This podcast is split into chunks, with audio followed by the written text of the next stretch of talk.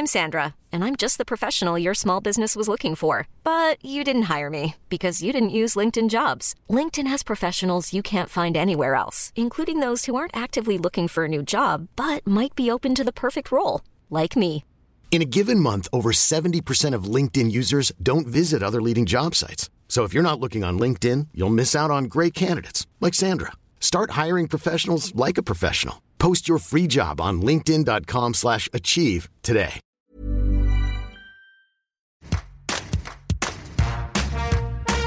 Bonjour, vous écoutez Tout s'explique, notre rendez-vous qui parle de sexualité, de santé et de société. Aujourd'hui, on évoque la bisexualité, la pansexualité avec Mathilde Ramadier. Elle est autrice, journaliste, scénariste de bande dessinée et elle a publié l'essai Quand les femmes s'émancipent de l'hétérosexualité aux éditions du Faubourg. Un ouvrage dans lequel elle parle de cette orientation longtemps taboue, mal comprise, mais aussi des stéréotypes sur les personnes bisexuelles. Et elle affirme que vivre fluide est un puissant vecteur d'affirmation de soi, d'ouverture vers l'autre. Je suis Anne-Laetitia Béraud, mon invité est donc Mathilde Ramadier. On va commencer par euh, des définitions. Tout d'abord, euh, la fluidité, la bisexualité, la pansexualité, de quoi on parle? Qu'est-ce que la bisexualité? Alors le terme de bisexualité a longtemps été confondu avec plein d'autres choses euh, qui désignent euh, de façon différente, euh, en quelque sorte, un mélange de féminin et de masculin en soi.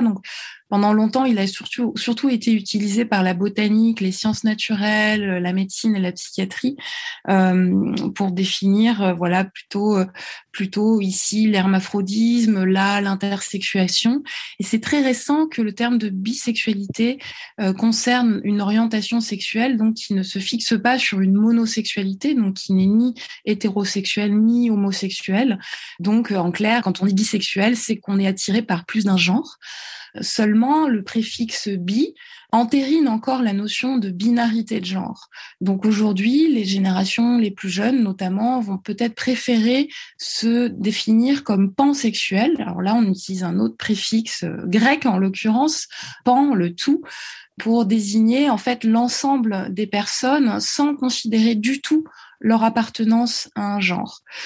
Les deux termes se ressemblent beaucoup, mais ont cette petite euh, différence qui est, qui est, très signifiante, euh, surtout aujourd'hui euh, au sein de toutes ces réflexions sur, sur le genre, c'est que le terme de bisexuel reconnaît encore la binarité de genre en quelque sorte, tandis que le terme de pansexuel l'a fait, l'a fait voler en éclats. Et pour le titre de mon ouvrage, j'ai préféré parler de fluidité. Déjà parce que je trouve que le mot est beaucoup plus poétique. Il n'y a plus le terme de sexuel dedans qui peut enfermer un petit peu. Il n'y a plus ces préfixes un peu cliniques qui rappellent le monde de la médecine.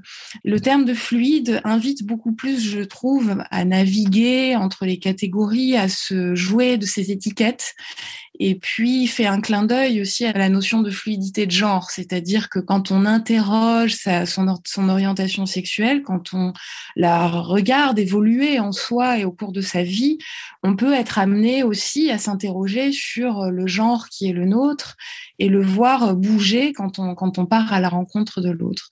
Petite euh, précision supplémentaire, je préfère dire vivre fluide plutôt que être fluide, puisque je ne veux pas ajouter d'injonctions supplémentaires. Je ne veux surtout pas dire il faut être ceci ou cela, soyez ceci ou cela, mais je préfère inviter à, vivre, à faire des expériences, être à l'écoute de ce qui se passe en soi, à le vivre, à le découvrir en soi-même plutôt que, que d'avoir un modèle unique ou une orientation unique qu'il faudrait suivre. Dans votre essai, vous faites intervenir Freud avec cette thèse freudienne qui dit qu'on est tous et toutes bi psychiquement. Ça, ça veut dire quoi cette phrase? Alors, il était incontournable pour moi de parler de la psychanalyse dans cet ouvrage, euh, alors aussi pour euh, lui tordre un petit peu le cou et la critiquer, puisque c'est une, euh, une science assez ancienne maintenant et on sait très bien que qu'elle a eu beaucoup de biais sexistes, mais je parle, j'en profite aussi pour parler des nouveaux tournants que, que la, la psychanalyse peut prendre aujourd'hui grâce, grâce aux études de genre notamment. Il était indispensable de s'arrêter un moment sur Freud et cette théorie de la bisexualité psychique qui n'est d'ailleurs pas de lui à l'origine, hein, mais qui lui a été euh, inspiré par un collaborateur qui s'appelait euh, Wilhelm Fliss. Freud a récupéré cette idée de bisexualité psychique pour dire en somme que nous avons tous en nous une part masculine et une part féminine qui se traduit aussi au début dans la vie par une double orientation pour pour les deux sexes. Sauf que Freud nous dit que ensuite l'une de ces orientations va être choisie et l'autre va être refoulée. Donc cette bisexualité psychique, elle n'est là que de façon originaire. Elle ne reste pas. Si elle reste, c'est que euh, on est resté un peu bloqué dans un, stade euh, indéterminé. Il faut qu'un choix inconscient euh, s'opère. Je trouve que l'idée de départ est très intéressante, mais malheureusement, Freud est évidemment tombé dans le, le, piège du sexisme dans lequel baignait d'ailleurs toute son époque et toute sa classe sociale. Et il a fait surtout des motions et d'émotions psychiques plutôt connotées négativement des principes féminins. Par exemple, il a fini par dire que euh, voilà le fait de refouler, c'était plutôt quelque chose de féminin. Donc on pourrait voilà le traduire comme quelque chose de lâche. Tandis que la sublimation, euh, qui est, tout l'inverse, hein, qui consiste à transformer des pulsions négatives euh, pour en faire quelque chose de grand, comme une œuvre d'art, ça, en revanche, ce serait plutôt euh, noble et plutôt masculin. Donc, je suis revenue sur cette notion de bisexualité psychique à laquelle je, je crois personnellement, mais tout en pointant du doigt, évidemment, que ça n'a pas été utilisé comme, comme il l'aurait fallu peut-être. En France, il y a eu plusieurs enquêtes et sondages. Très peu de personnes se disent bisexuelles. Euh, vous citez dans votre essai euh, l'enquête de l'INED en 2018. Les personnes ayant déclaré les pratiques sexuelles à la fois avec des hommes et des femmes représentent 1,9% de l'échantillon de l'étude 2,2 des répondantes et 1,6 des répondants. Il y a un autre sondage de l'IFOP pour le site référence sexe en 2016. 18% des répondantes qui affirment avoir été sexuellement attirées par une autre femme au cours de leur vie. 10% des répondantes avaient déjà eu une relation sexuelle avec une autre femme, mais 3% d'entre elles se définissaient comme bisexuelles. Être bisexuel, alors c'est, il y en a peu, c'est difficile de se dire bisexuel. Quelle est la vérité dans tous ces chiffres qui sont assez marginaux au final? Ce qui ressort surtout, c'est qu'il y a une différence fondamentale à faire entre un désir, un fantasme, une attirance, puis un passage à l'acte qui peut se traduire dans une pratique euh, plus régulière, et enfin la façon dont on va se définir et l'orientation que l'on va décider d'utiliser pour se qualifier, qu'on va assumer, voire qu'on va revendiquer. Ces trois domaines euh, ne, s'impliquent pas forcément les uns et les autres, et c'est tant mieux, parce que cela nous laisse aussi euh, libres euh, de s'auto-déterminer comme on le veut. Alors, marginal, oui, quand on voit que dans cette étude, en effet, finalement, euh, seuls 2,2% des femmes vont se définir comme bisexuelles, mais quand 18% d'entre elles ont déjà ressenti de l'attirance pour une autre femme et ça, toute orientation sexuelle confondue, moi, je ne considère pas que euh, une femme sur cinq ce soit marginal. Euh, au début de mon livre, je cite d'autres études euh, récentes également qui ont été menées sur des populations très larges, également de plusieurs milliers de femmes de tous âges, de plus de 18 ans, aux États-Unis on retrouve cet écart hein, entre attirance, pratique et orientation euh, choisie euh, ou clairement affichée. Là, les chiffres sont tout à fait édifiants. Dans ces études-là, on parle plutôt de 60% de femmes qui ont déjà ressenti euh, un trouble, une attirance ou eu des fantasmes avec d'autres femmes. 45% seraient déjà passées à l'acte avec un baiser, un rapprochement physique. Et on retombe ensuite très très bas, euh, autour de 2-4% euh, pour ce qui est de, de l'orientation sexuelle choisie pour se définir. Voilà, c'est très important de distinguer ces trois choses et de remarquer en l'occurrence que c'est quand même beaucoup plus répandu euh, que ce que l'on croit.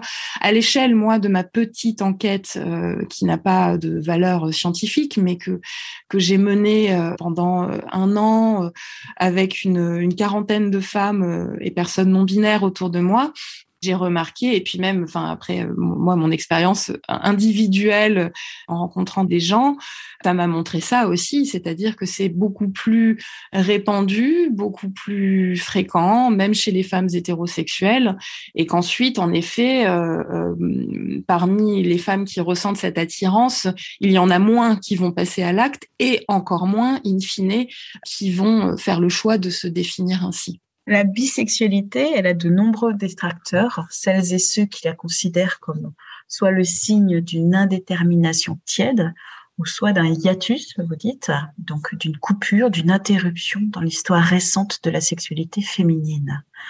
Pourquoi autant de détracteurs?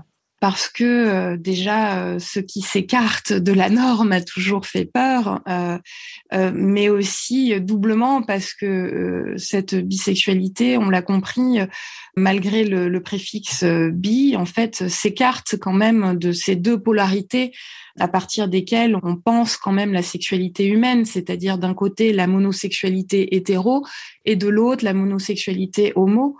Donc en quelque sorte, les personnes bisexuelles peuvent être le support de stéréotypes et de discrimination de la part euh, des deux camps, hein, entre guillemets. J'utilise le terme euh, exprès, c'est-à-dire que du côté des personnes euh, hétéros, on va pouvoir entendre dire que ce sont que c'est de l'homosexualité refoulée.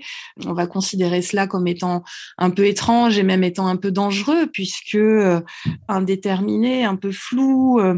Et puis du côté des communautés LGBT, ce qu'on peut relever à travers des études et des témoignages notamment par des, associations aussi, c'est que les personnes bi euh, souffrent souvent d'être rejetées ou en tout cas d'être mal comprises.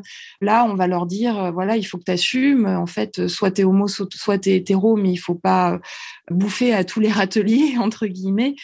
Et on peut même, en ce qui concerne les femmes, les voir comme des traîtresses, euh, des traîtresses à la cause lesbienne.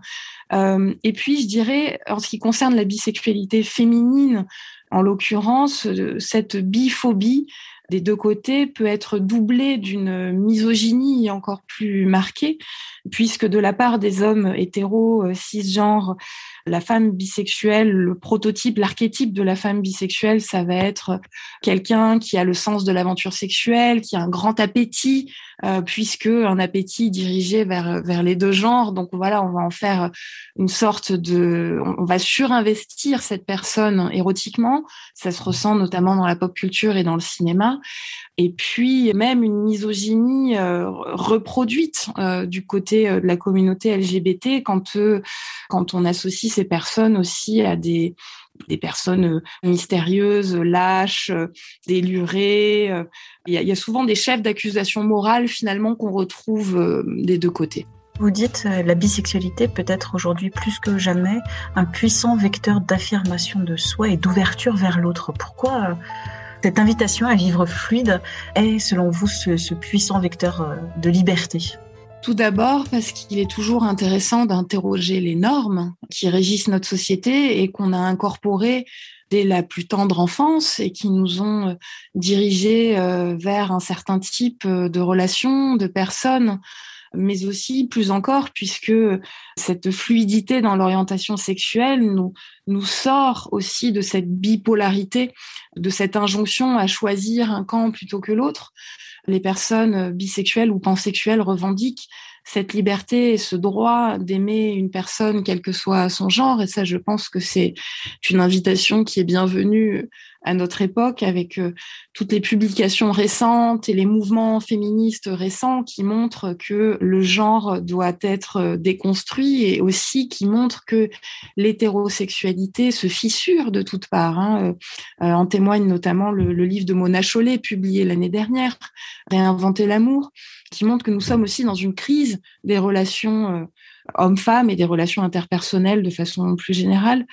Avec ce livre, je m'adresse à tout le monde. Je m'adresse pas seulement aux personnes qui s'identifient comme femmes ou aux personnes qui s'identifient comme bisexuelles. Je souhaite qu'il soit lu aussi par des hommes hétérosexuels cisgenres. J'invite à se libérer de ces poids, de ces normes, de ces représentations binaires qui nous enferment, tant sur la question du genre que sur la question de l'orientation. Et en effet, euh, cela peut être un levier d'épanouissement euh, personnel et un levier d'émancipation féministe, absolument. Parce que vous dites la fluidité va au-delà de la sexualité. Oui, puisque finalement, dans, dans, ce livre, je ne parle pas que de sexualité, et ce, euh, on connaît bien maintenant la formule, hein, l'intime et politique. Donc, choisir la façon dont on se définit, se mettre à l'écoute de ce qui se passe en soi, au niveau de ce désir et de ne pas s'interdire quelque chose qu'on peut ressentir peut-être depuis longtemps, comme l'ont démontré ces chiffres qu'on a, cités dans ces études, c'est aussi une façon d'être au monde, une façon ensuite euh, éventuellement de rejoindre différentes communautés, de peut-être d'être militant, d'avoir un propos politique émancipatoire. En effet, cette façon de vivre et cette façon d'aimer, de désirer peut avoir des répercussions dans toutes les autres sphères de la vie. Merci d'avoir écouté cet épisode de Tout s'explique, un podcast de 20 minutes. S'il vous a plu, n'hésitez pas à le partager sur les réseaux sociaux, à en parler autour de vous, à vous abonner, à l'évaluer sur votre plateforme ou appli d'écoute préférée. À la semaine prochaine et d'ici là, bonne écoute des podcasts de 20 minutes dont L'été dans vos oreilles, le podcast des séries estivales de 20 minutes.